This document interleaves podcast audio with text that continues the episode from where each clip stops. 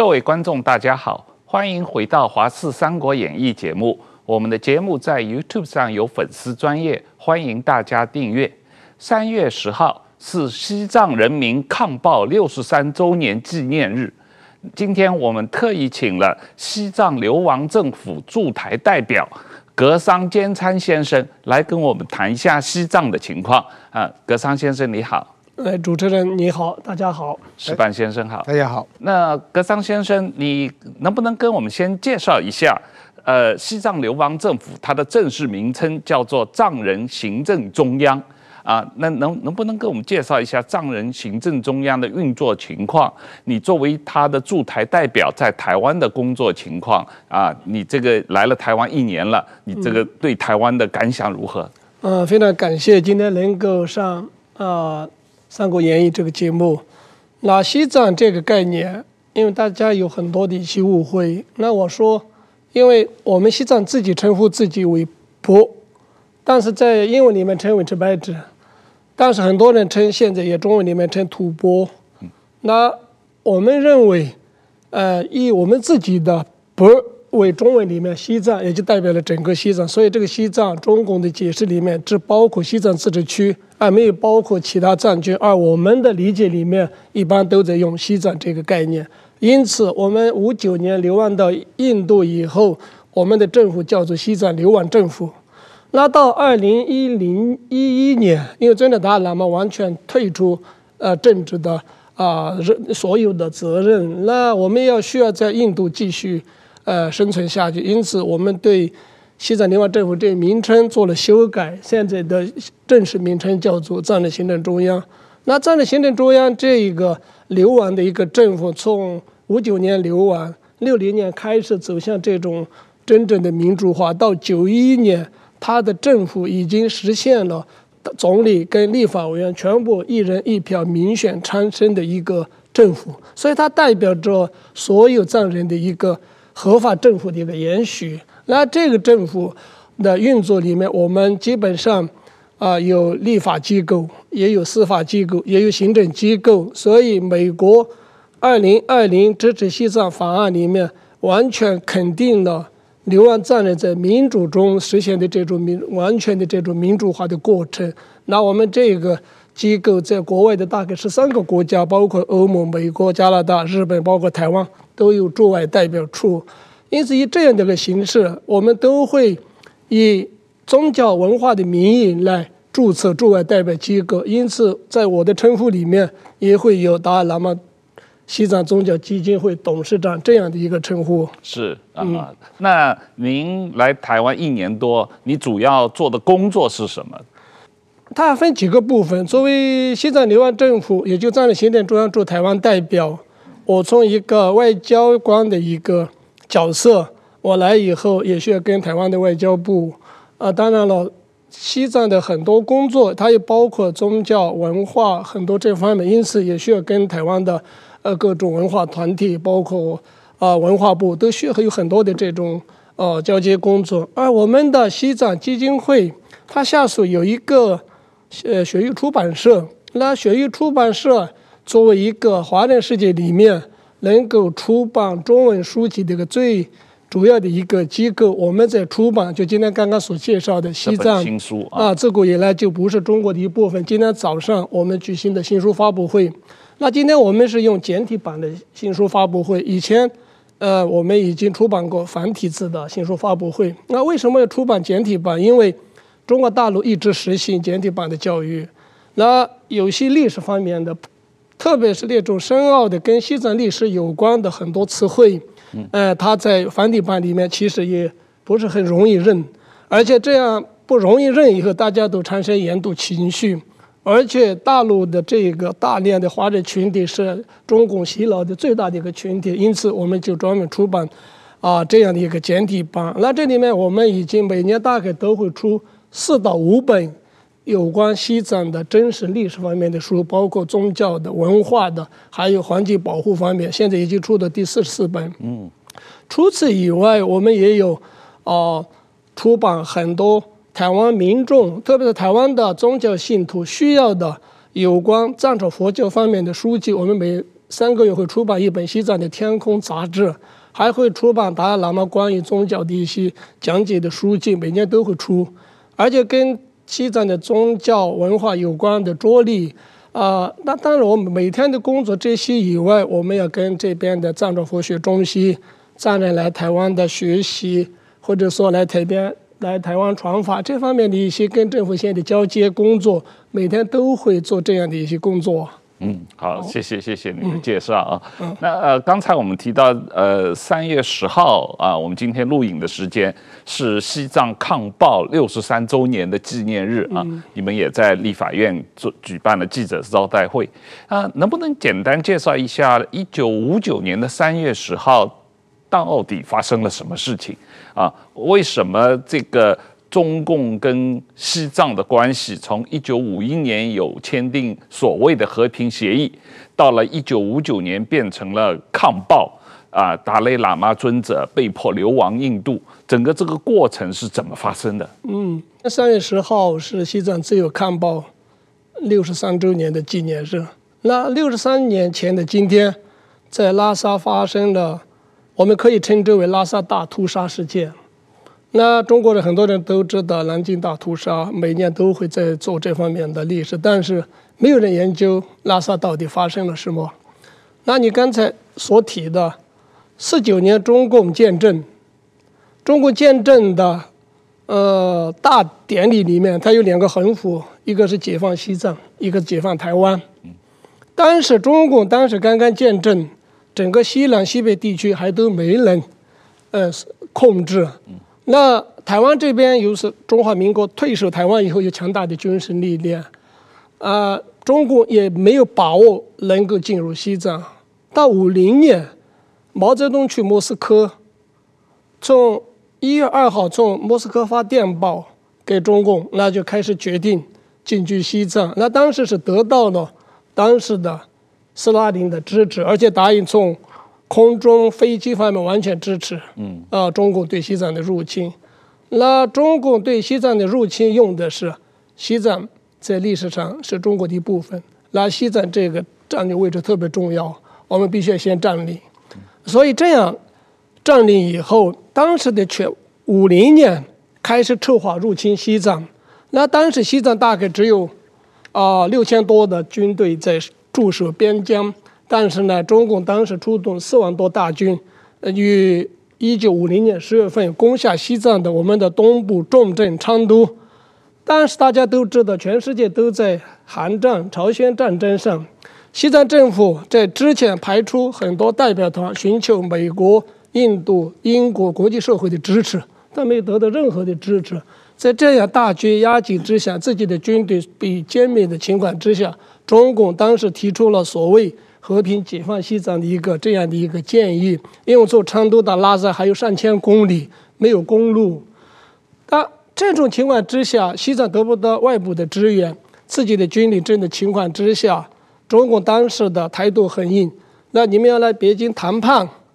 以和平解决的方式处理西藏问题，还是我们一个电报挥军拉萨？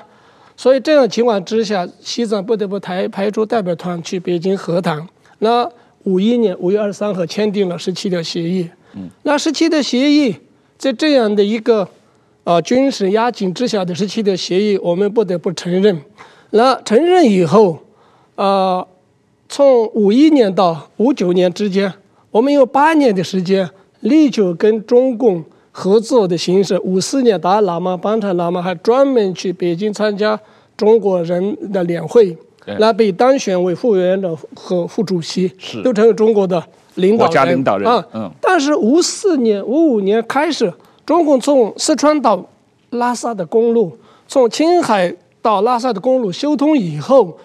那时期的协议又成为他继续控制西藏的一个最大的绊脚石。他就开始撕毁时期的协议的内容，开始改革西藏的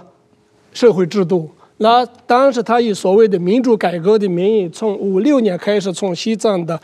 东部，也就是四川、青海这些地方开始，那就慢慢就啊变成了大家起来跟中国抗争。那抗争的队伍有些被抓，有些的大部分退到了拉萨。到五九年，因为五五六年开始，他们用这样的形式改变西藏的社会制度，很多西藏的喇嘛头人都被以开会的名义带到中国内地以后回不来，变成这种啊被囚禁性的。那五九年拉萨的形势是越来越紧张。那这样的情势之下，本来要中国要开第二次人大会议，但是达赖喇嘛作为全国人大委员会的副委员长，连参加会议的通知都收不到。但是中共当时提出一个军区演出的一个邀请函，那当时的形势很紧张，说不能带警卫团，任何人都不能带，只能带一个，都不能带枪。大家都怀疑，在其他西藏东部发生的中国民主改革的这些事情，要达赖喇嘛也会发生，所以大家就包围达赖喇嘛的夏宫罗布林卡。嗯，说不允许达赖喇嘛去，这就导致了中共对藏人的镇压。嗯、那这一个镇压导致达赖喇嘛领导的西藏的合法政府流亡的印度。嗯，那到现在已经六十三周年，就流亡在外，回不了家。这就是三一零抗议活动的一个由来。是是，当时这个中共跟西藏政府签的和平协议。中共曾经许诺在西藏实行一国两制嘛啊，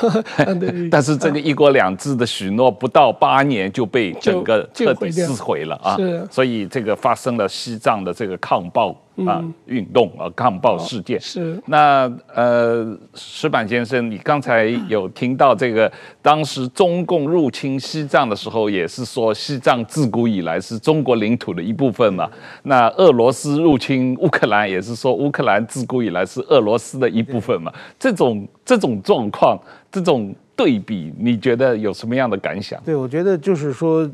中国和这个嘛，以前叫苏联，现在俄罗斯，其实都是一种对外扩张型的呃威权政府了。所以说，他们做的事情逻辑都是一样的嘛。今天发生在乌克兰的事情，就是几十年前在西藏发生的事情嘛。是。那么，也许今后在台生台湾也会发生，他们都会就是说。一点一点的，就是说，先可能答应你，然后一步一步的，呃，可能先是和平协议，或者先是九二共识，然后先让你放松这个警惕，然后他们呃进入之后不停的渗透，然后再改变你的社会，然后做变成一个奴役的方式，这是一个呃怎么说？这道逻辑是还今后还会。继续存在的。那我刚才听到这个格桑先生的话，我想一个，呃，怎么说呢？我我小时候在中国天津长大，就是说我到十几岁的时候，呃，我不得不说他们对洗脑是做得非常成功的。当时有一部电影叫《农奴》，那您当然也知道，就是说估计王大哥也看过吧？就就是说，呃，解放西藏，所谓的解放西藏就是解放农奴，然后拍的电影就是西藏人过得怎么惨，怎么惨，怎么惨，简直。活不下去的时候，解放军来救他们，就就是这么一个故事。但是这个故事在中国可以说是非常影响力非常大，很多人都都是这么相信的。那么当然，我后来我到日本以后，我十五岁到日本，慢慢慢慢的我读了很多书，可以自己独立思考了，然后就发现，哎，这个问题好像不是这样。但是说，哪怕后来我到呃中国，碰到很多的这个中国的学者，哪怕是对民主自由很有理解的，但是一谈到这个西藏问题的话，马上他们那个头脑就回到那个僵化的，就是西藏自古以来就是中国的这个固有领土，就是他我们是解放农奴，就是碰到这个西藏问题，他们脑子有一个就像红灯一样，这个呃开汽车看红灯要踩闸一样嘛，条件反射性的反应啊，所以说我觉得啊。这些人，你哪怕对民主化、对自由、对言论自由有理解的所谓开明派学者，一碰一碰到西西藏问题的话，他们的思考停止了嘛。所以我觉得这个，呃，这种洗脑，其实在今天的中国还是非常非常有效的。所以说，我觉得，呃，怎么说呢？关于西西藏问题的话，这个，呃，现在全世界大家开始在反省嘛，就是说，比如说最近维吾尔问题。这个全世界非常注目，还有香港的问题，其实这个藏人的问题也是一样的嘛。所以说，我觉得这个问题应该更重视起来。而且，我觉得我在北中国采访的时候，采访过很多很多，就是说有那个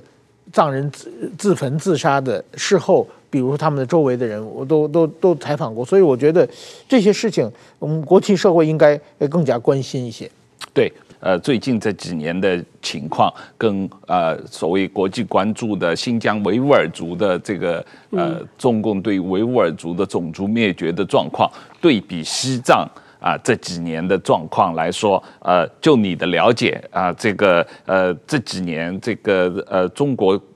所谓中国现在控制的西藏地区的这个状况。呃，是是怎么样的一个情况？特别是习近平上任以后，这个状况。其实，呃，陈全国在新疆实行的这个政策，嗯、先是在西藏实行的一个政策。嗯。那由于西藏跟新疆的情况有点不同，那陈全国在西藏，他用双联户。所谓的双联户，就是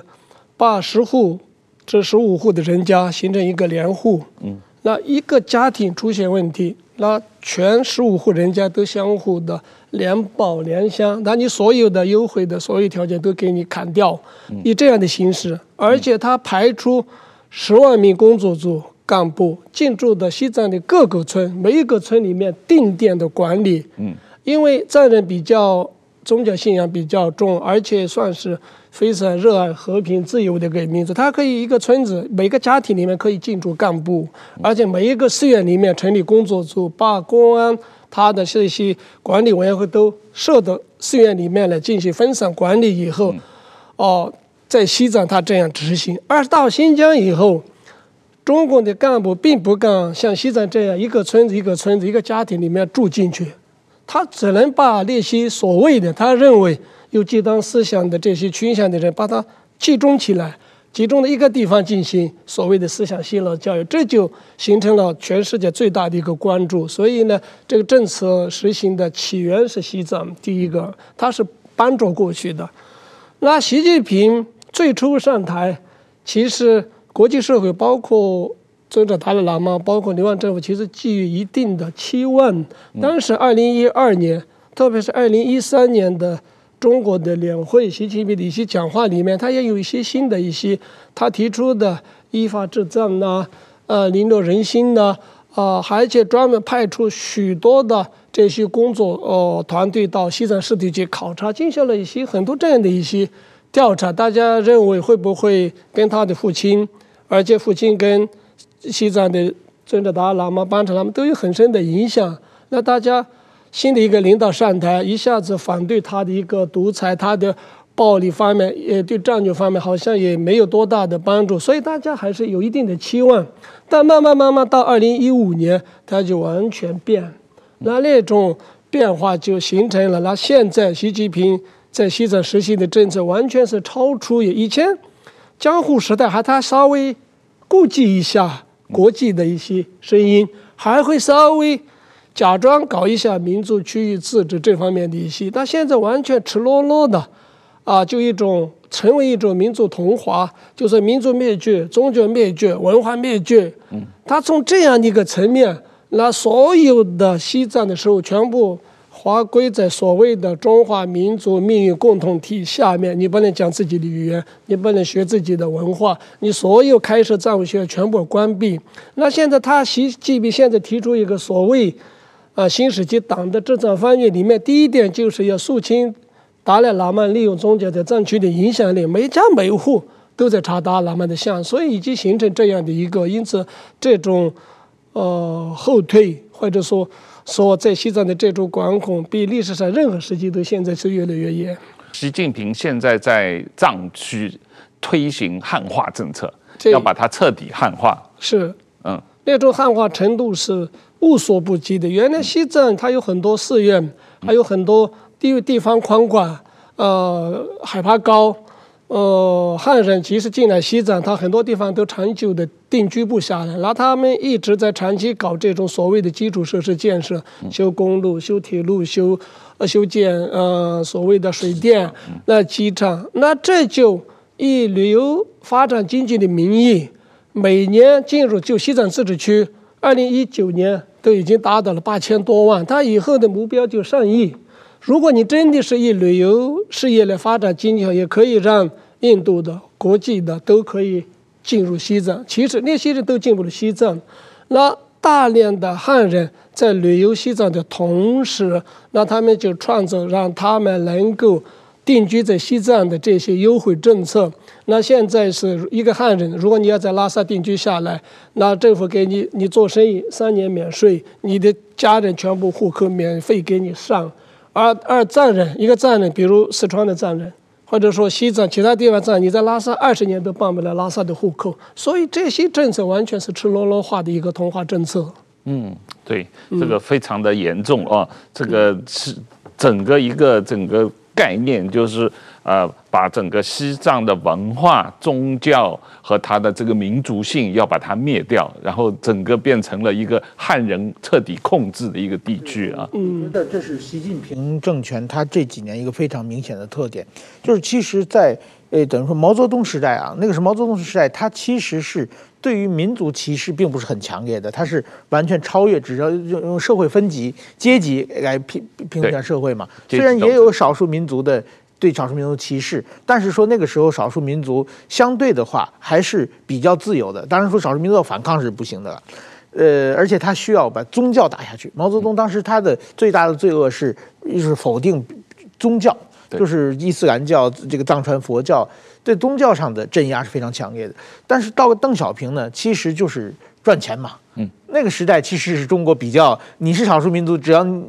你不管是你只要有本事赚钱的话，你你就 OK 了。当然也有一一些歧视了，但是习近平呢，他把民族主义拿出来了。民族主义的话，其实并不仅仅是宗教，而是在民族上对别人的别的少数民族对对别的民族的压制。另外一个，他是这个大中华思想。嗯，非常强烈。比如说，他最近很明显在这个蒙古地区把这个蒙古学校的这个蒙文的教育删删掉了嘛，引起很大的这个反弹。但是说呢，很遗憾的是，中国的一般的民众。那些小粉红被民族主义煽动起来的民众，对这些政策是支持的。嗯，就是中国其实几千年来有一个汉族文化优优位论嘛。对，就是我们这个中华思想，我们汉族的文化最优越、最优秀的。你们这些是完完名不化的这个少数民族嘛。嗯，那么我要把你们，就是说，呃，给你们就是叫过去叫敌化嘛，那个现在乌鲁木齐名字嘛，就是启迪开化嘛，让你们开放，让你们学我们自己的文。文明，然后呢，只要你是少数民族，你学我们的文明，你完全汉化以后，那就 OK 了，我我就可以可以跟你给你一个机会。但是如果说你拒绝汉化，嗯，那你就是完名不化的一个不可救药的人嘛。嗯，那么现在中国的在对少数民族这些汉化，正是习近平的炒炒作大中华思想、炒作汉族优位优异论的这个方式。而且呢，这个方式其实在我我在中国的互联网一直在看嘛，中国的网上。支持的人是比较多的，嗯，所以说这个我觉得是一个蛮危险的东西，就是集体的民粹嘛。所以说，我觉得这个时候在中国，你要是说，呃，我们要要普及自己的少数民族的语言，这个在中国是某种意义上大逆不是一个大逆不道的东西了。所以我觉得这种倾向，而且将来会发展的越来越越明显。嗯，少数民族在中国的生存空间是越来越小的。是这种这种汉化政策或者大汉族主义啊，这个实际上中国对于这个少数民族的汉化政策，比方说满人。实际上是相当成功的，因为满人基本上都被汉化了嘛啊。那现在他想要把这一套全部用在对藏人、对西藏的这样一种文化、宗教和民族的灭绝这个过程中间，这确实是呃，习近平上任以后很明显是在加速嘛啊。对，是我们最近有看到这个呃，中国国内的藏区的这个抗争的活动啊，那有包括前几年有很多这个所谓呃呃。僧人这个和尚啊，喇嘛这这个自焚的那种状况啊，呃，这个最近又有一个报道，这个西藏的一个歌星也发生这种自焚的这种状况，呃，这种情况，当然我理解从藏传佛教的角度来讲，他们这个呃某种意义上，他们是一种啊一种宗教的行为啊，这个。呃，但是这个具体的情况啊，你能不能跟我们介绍一下？嗯，特别是最近这个例子，这个呃，一个很年轻的，好像二十五岁的啊，这个歌手啊，这个发生的这个情况。嗯嗯，嗯，中共对西藏的入侵、占领，造成了一百二十多万西藏人的非正常死亡。那西藏的六千多座寺院，所谓寺院都是学校，那有些寺寺院像大型的寺院都像高等学府一样的，所以在那以前学校比较少，但所有的精力都用在建立寺院，寺院其实可以学学习各种各样的知识，所以全部被摧毁，所以对西藏造成了非常大的历史上从来没有过的劫难。所以五九年，中国用平息叛乱的名义，在西藏自治区就分很多第一战区、第二战区、第三战区、第四战区，一直打到一九六五年才成立西藏自治区。虽然这样，很多人被关进，男的基本上被杀绝，但是六八、六九、七零年，西藏又再发生在中国的历史里面说再叛，所以西藏的这些抗争从来没有间断过。那到七九年开始。稍微政策有一点放松，那当时邓小平也提出西藏问题，呃，咱们除了独立以外，自家的问题可以自家谈来解决以后，大家境内外之间有了一些互动。但是八七、八八、八九年连续发生藏人的抗议活动，但所有的这些抗议活动，中共对呃藏人的态度是一样的，都是用派出武装警察来进行镇压抓捕。因为八七、八八、八九年的西藏的抗议，我亲身经历过，而且当时我在四川成都读书，在成都当时我在讲拉萨发生的抗议活动有中国的军队杀记者，没有一个汉人会相信那个时候的心态是中国的人民解放军不会对自己的子民开枪，他们这么认为。但是八九年的拉萨那北京大屠杀事件，让中国人都醒悟，原来。所谓的中国人民解放军对自己的子民，你看在北京过了能这样，那远在拉萨，那他们可想而知，由此形成了，呃、很多的这些有良心的中国的知识分子对西藏民族或者是民族问题的一个关注，这是我讲的一个点。那这些抗议活动从零八年开始又重新抗议活动，它才有很多游行，呃上访。包括不参加中国的一些活动来进行抗议，都以定型为民族分裂运动而进行镇压。以后，二零零九年第一次发生自焚事件。嗯，那刚才主持人提到西藏的僧人自焚，其实西藏的现在我们所知道的，二零零九年的现在一共有一百五十八名藏人自焚。嗯，那这个自焚里面有。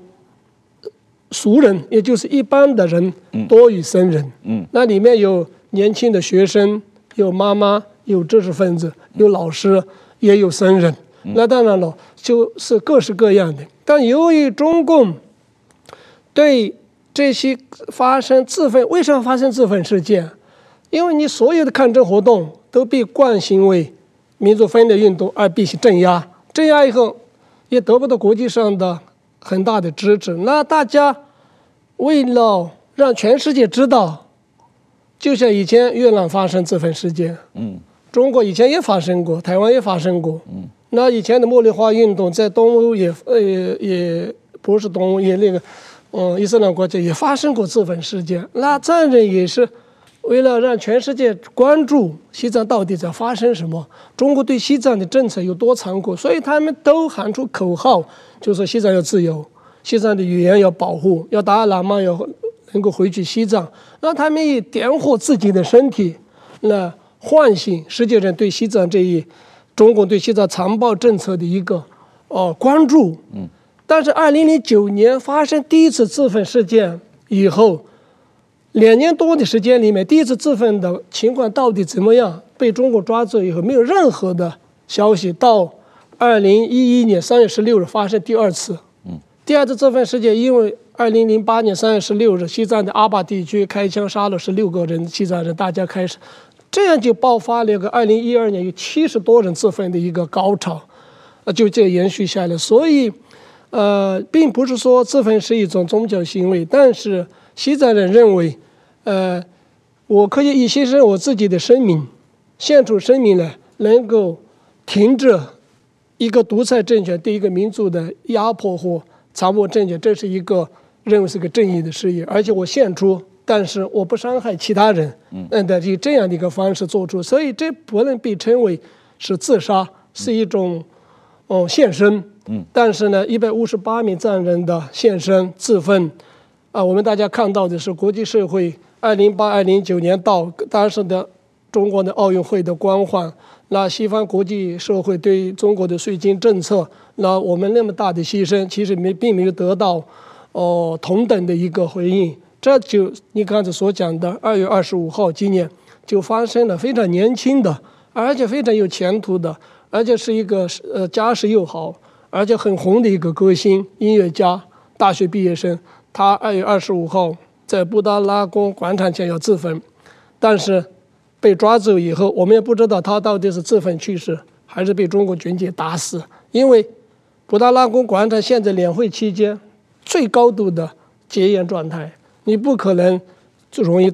点火自焚，但现在说已经因自焚去世，但是我们不得不怀疑他是怎么死的，这就是现在的一个现状。嗯，对，所以这个情况呀还是呃非常的严重。对，他那个自焚事件，二零零九年那时候我正好在北京嘛，就是我当时也去过好几次，就是说他们不让我进西藏自治区了。但是说在比如说青海的藏区，或者是云南的藏区、四川的藏区，我们可以去采访。那么，呃，在那个时候，我听到的是，就是说，好像是他们对于这个教义的一个解释。就是有一个叫以身饲虎嘛，就是把自己献出来，为了呃公众的利益。就是过去是不允许自杀的，好像是从二零零九年的时候，在有一部分僧人之间，他们把这个宗教的解释说这种东西是其实是殉教行为。所以说在这个方面就怎么说呢？就是说呃大家一下就就传开了嘛，而且就是刚开始的国际媒体报道的也是比较多的，但是我觉得中国是。他封锁消息封锁的非常严格，就是我记得，呃，有一次我去青海，就是大概一二零一一年一的时候吧，一一年一二年的时候，我去青海就听说有一个，呃，有一个寺院里边的那个喇嘛自焚了，然后我就是说，我在我到西宁，然后我我租了一辆计程车，要去那个地方。然后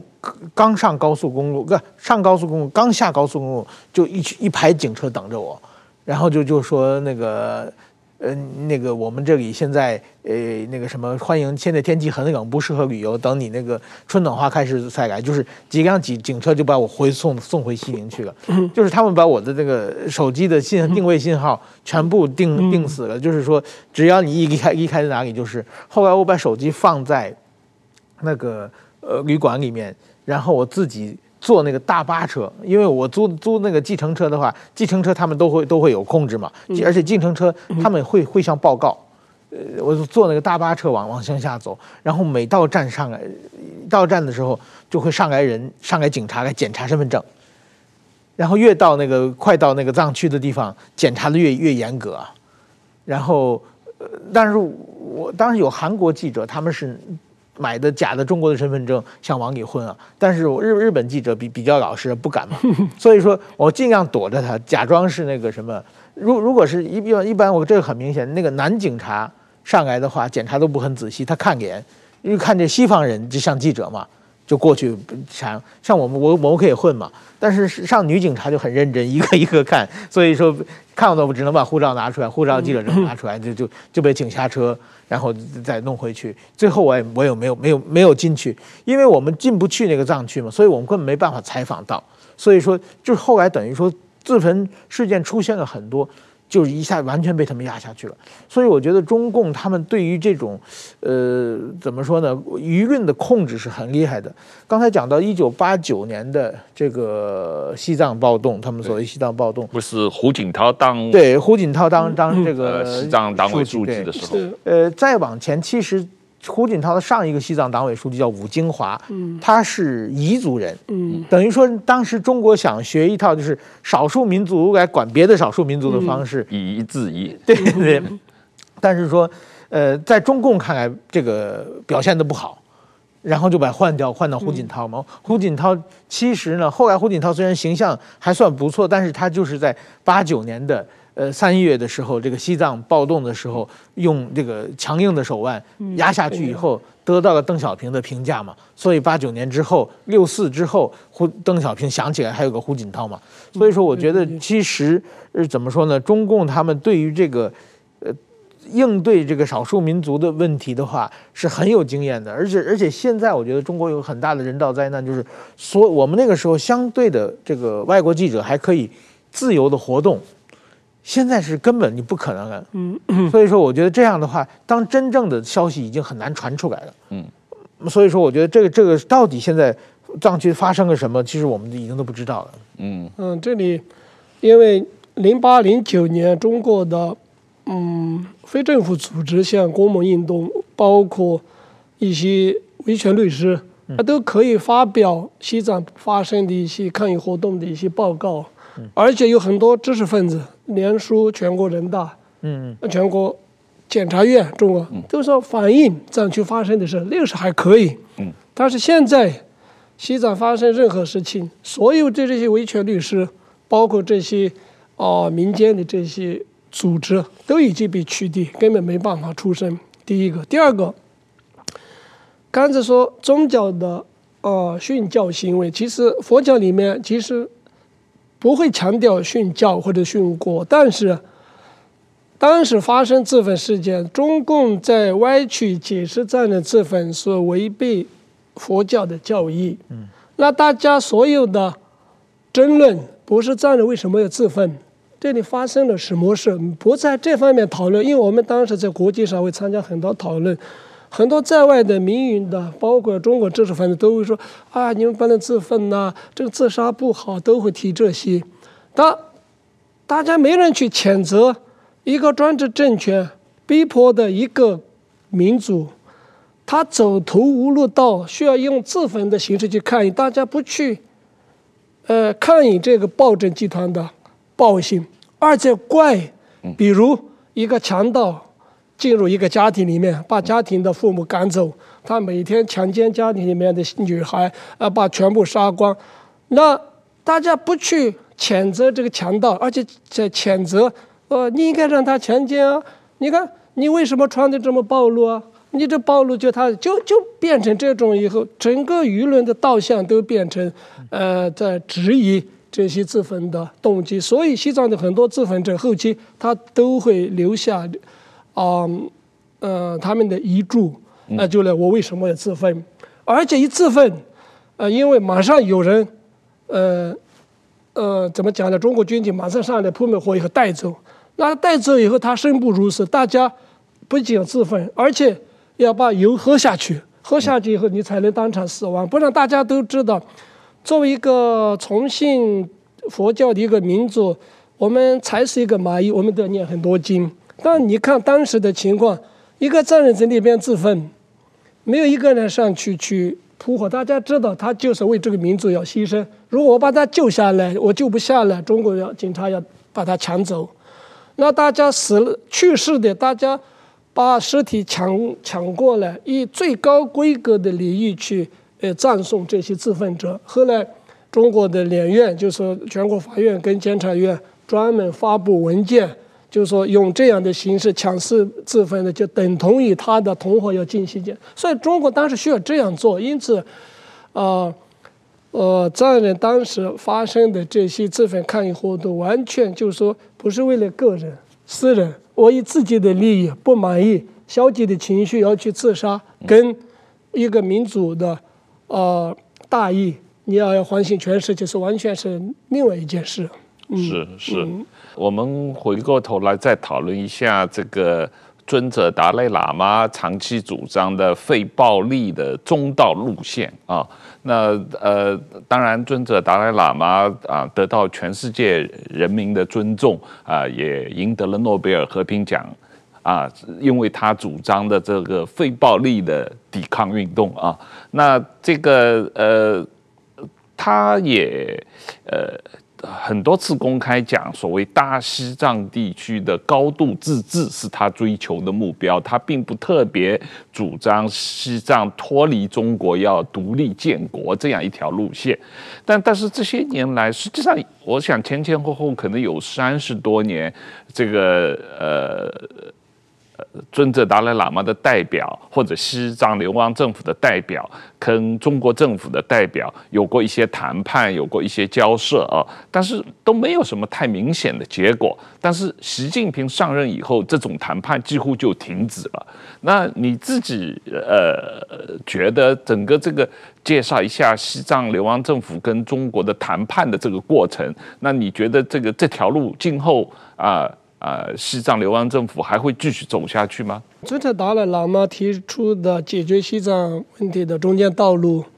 这一政策其实起源的时间很早。嗯，因为呃，现实是整个西藏不像台湾已经被完全中共控制掌握，它在占领之下，那百分之九十九以上的藏人在中共的统治之下了，已经这是一个实事。那因为国际社会。大概七十年代中旬跟末，达赖喇嘛跟西藏流亡政府开始在探讨那西藏问题的解决出路，刚一再的追求西藏独立，那现不现实？有没有可能的？同时，七九年我前面所讲的，当时邓小平讲出这个话，除了独立以外，什么都可以谈。那这个是因为我们有很多的准备，所以马上派出代表团跟中国的接触。那八十年代有过很多次的这种接触以后，八一年到胡锦涛大哥，那个是胡耀邦，他提出了一个对西藏问题的五点建议。是。那这个五点建议，呃，就把解决西藏问题跟邓小平讲的这个之间就有很大的差别。那这个差别的原因，就八七年尊者达赖喇嘛在美国国会提出了五点和平建议，那到八八年提出斯特拉斯堡建议，这是。达赖喇嘛提出的解决西藏问题中间道路，当然这里面宗旨就是和平非暴力，这是一个政策起源。那因为这个的原因，啊、西藏跟中国政府之间断断续续的有很多次这种接触。到二零零二年，那双方有了一些正式的接触。那这是正式的接触到二零一零年的。啊，下旬中间大概双方之间有过九次的这个正式和谈，跟一次非正式的和谈，有一次是选择在瑞士，有一次在深圳。那这种和谈以后，到二零零七年，中共他提出，你刚才讲那个大西藏，其实我们没有提过大小西藏。我刚才前面所讲的，西藏就是一个西藏。就是有二百五十万平方公里被中国划分在青海、四川、云南、西藏自己所有的六百多万藏人居住的、使用共同的西藏这个语言、信仰共同的宗教的这个民族，我们是历史上形成的。那这个大与小怎么讲都是西藏。那你用西藏或者说用吐蕃、吐蕃特，就是这个藏族，我们这个整体这个概念。藏人，藏人区域就就这个历史上是我们的一个整体。嗯那。也没有特别提出高度与低度的自治建议。那当时最先，呃，讲的是一国两制呢，呃，反正香香港那时还没有。所以这样的形势之下，我们提出的自治建议，二零零七年他们提出，那你们到底，呃，需要什么样的一个自治建议？当时我们就提交全体西藏民族得到名副其实自治的建议，递交给中央统战部。那中央统战部，我们是依据中国的宪法。宪法里面，我们刚才所讲的一个民族要被同化掉，那首先，他的语言、文化、信仰都需要保存。那现在问题是百分之九十九的藏人在里面，在他的掌握控之下。那如何在他的掌控之下，能够解救这个民族，被不必这么容易的被同化掉，成为我们呃。流亡政府的一个首要的任务，所以我们想到，那你中国宪法里面明明规定，你可以学习自己的语言文化，你可以使用自己的语言文化，你可以信仰自己宗教信仰。好，我们把全部理出来，就递交给呃中央的中国所谓的中中共统战部的代表团，那他们就只对这个谈判那个建议，他们就呃找很多理由来反驳。我们再做一个解释，其实他们提不出一个解决西藏问题的方案。后来他们说，呃，你们在这个时候提出这样的建议是不合时宜的。如果客气一点讲，如果不客气的讲的话，你们没有资格向中央提出这些建议。我们的民族区域自治法就是这样的搞法，没有第二条路。所以以这样形式，二零一零年他们就关掉了这种和谈跟接触的大门。那到现在已经十多年过去了，都没。当然有一些，呃。怎么讲呢？非常的一些渠道、非政治渠道有一些呃联系以外，但未来还会怎么走？我们认为，呃，这种现在这种，不管我们现在的新任的领导，或者说现在我们的政策，达赖喇嘛提出，我们在通过全民公投，而且在立法院通过，哦、呃，决议的形式，呃，定下了这个政策。那通过这一政策，我们认为还是只能通过，哦、呃。跟中共，呃，坐下来一谈的形式，才能解决西藏问题。基本上找不到，啊、呃，没有第二个路，呃，就是说要对抗着另外一个路来解决的一个道路。我们作为一个政府，我们现在还找不到。嗯嗯，对，所以作为一个政府，西藏这个藏人行政中央还是坚持一个和平的中道路线，嗯、坚持一个非暴力抵抗的路线啊。嗯，那这个。呃，石板先生，你对这个问题怎么看？你觉得现在在，特别是在习近平的这样一种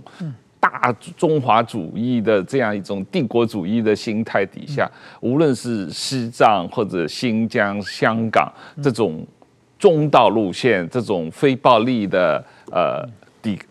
非暴力的抵抗路线，实际上处于非常困难的状态。我我就我其实我对西藏问题我是蛮担心的是，是就是因为现在啊，西藏问题它是一个，呃，怎么说呢？在邓小平、胡耀邦时代呢，呃，某种意义上就是说，呃，对西藏是给他几条自治的方法。当然后来有多少次的这种暴动抗争怎么样嘛？但是西藏的抗争一直其实，在和维吾尔族比起来。想起来，他们是就是比较和平的手段嘛，自焚嘛，不就不爱不伤害别人的这种啊。我觉得还有一个就是说，西藏的最高的领袖达赖喇嘛，他是一个和平主义者啊，嗯，他得得过诺贝尔和平奖啊。那么在这种情况之下，西藏的抗争没有对中国造成太大的压力。那么中国呢，他认为呢，我觉得他有一个逻辑，就是说，因为就是现在比如班禅去世之后，他找一个在国内找一个转世灵童嘛。就是是是，当然还有另外一个，呃，他把它藏起来，然后用自己找一个。他们想，如果说达赖喇嘛什么时候去世的话，西藏问题他再找一个大概这个转世灵童，他就可以解决西藏问题。我觉得他们是有一个非常这个简单的粗暴的想法的。那么他认为西藏结问题就结束了。但是我认为，如果没有达赖喇嘛压制的话，那西藏的不满，特别是我们过去常听这个藏青会。这各方的不满是很高的，因为现在有达赖喇嘛尊者在上边，他们所以在忍着用和平路线。但是如果说达赖喇嘛不在了，或者这个中国再弄出一个假的转世灵童的话，那可能西藏的抗争就变得更加激烈了。那是不是新的人道灾难再会出现？这是我很担心的问题。对，您能不能也介绍一下达赖喇嘛转世的争议问题啊？我记得去年好像美国国会有通过。呃，决议案特别要这个呃阻止中共干涉达赖喇嘛转世问题啊。那您能不能介绍一下尊者达赖喇嘛和藏人行政中央现在对这个问题的最新立场是什么？达赖喇嘛的转世灵童已经成为西藏跟中共的博弈的一个最新的、最大的一个战场。嗯，那你刚才所讲的，嗯，美国。二零二零年通过的支持西藏法案的第一条，啊，就是如果中共以政治的原因来认定，也不是认定，他是任命，达赖喇嘛，那美国要对相关人要做出制裁。那现在印度政府的智库也提出这样的想法，那也就是说，达赖喇嘛的转世，啊，中共一直在强调他的转世的认定权在中央的手里面。就是所谓在北京的手里面，所以达赖喇嘛提出很多对转世的一些，呃，各种各样的一些可能性的一些讲法。那中共说，如果你必须要转世，你不转世，你是说双重背叛。他一个他你对中央的背叛，一个对藏传佛教的背叛。那中共要任命达赖喇嘛，其实还书呢，给几百年，大家知道他要做什么。你一个无神论者。要找达赖，一天天天要找达赖喇嘛的转世灵童，你到底怎么找嘛？所以他找了一个，我九五年找了一个班禅，就任命了个班禅喇嘛，天天在媒体上活动，现在正在参加北京的年会上，多少藏人，多少藏传佛教信徒会信仰他？就是一个花瓶。没，但是所以达赖喇嘛很清楚，因此在这样的之下，达赖喇嘛六九年就提出达赖喇嘛的转世的这个实习需不需要继续，要由西藏人民需不需要再传，由西藏人民的决定。达赖喇嘛当时讲的这第一点，第二点，二零一一年达赖喇嘛对达赖喇嘛转世做了一个非常清晰的一个声明，因为他要退出所有的政党。那这个里面达赖喇嘛讲的很清楚的就是，中共基于政治的原因，如果要找一个，因为他们在等到我死亡，但是如果中共我如果我在流亡中去世，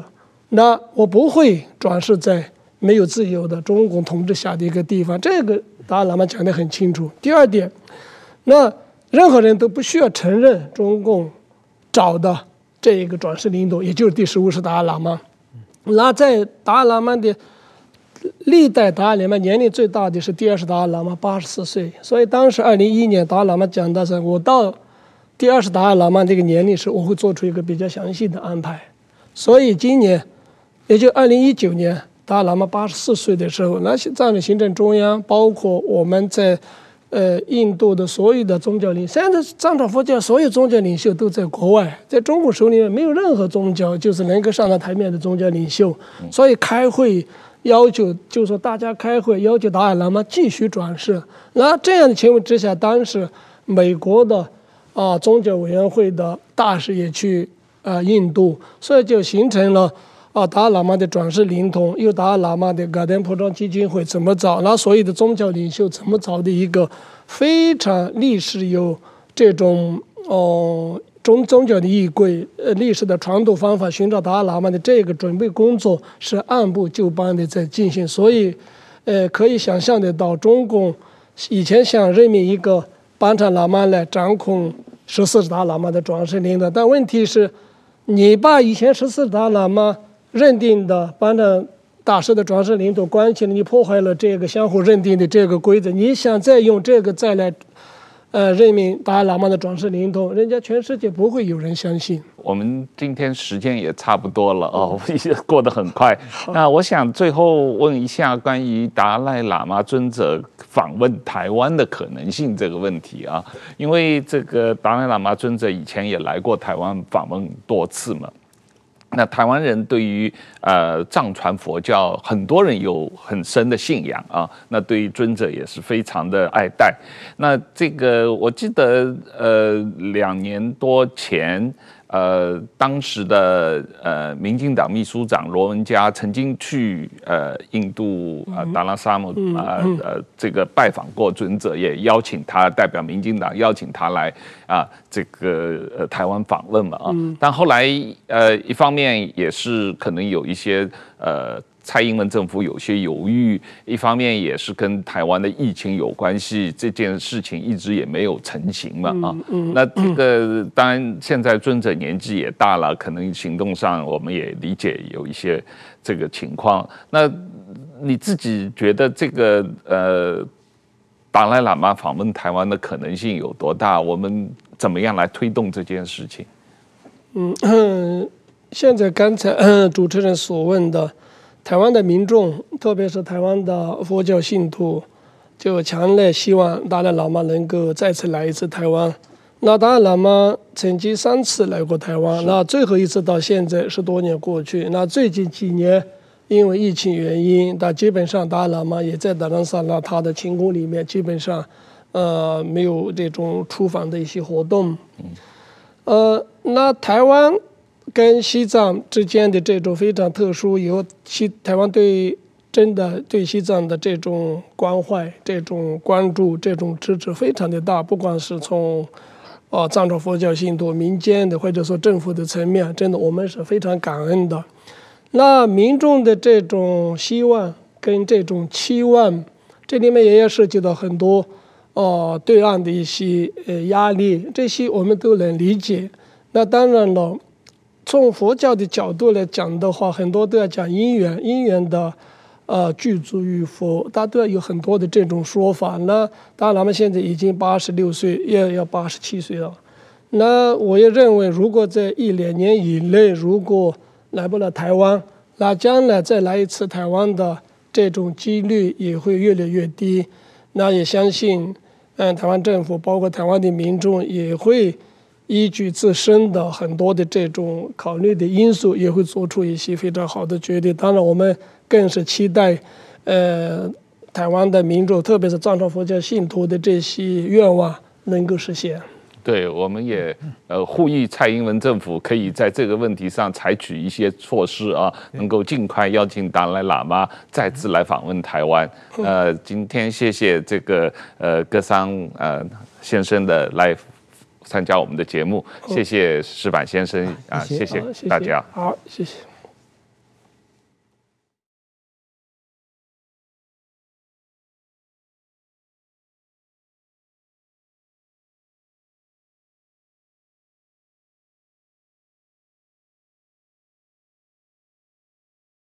请看这里，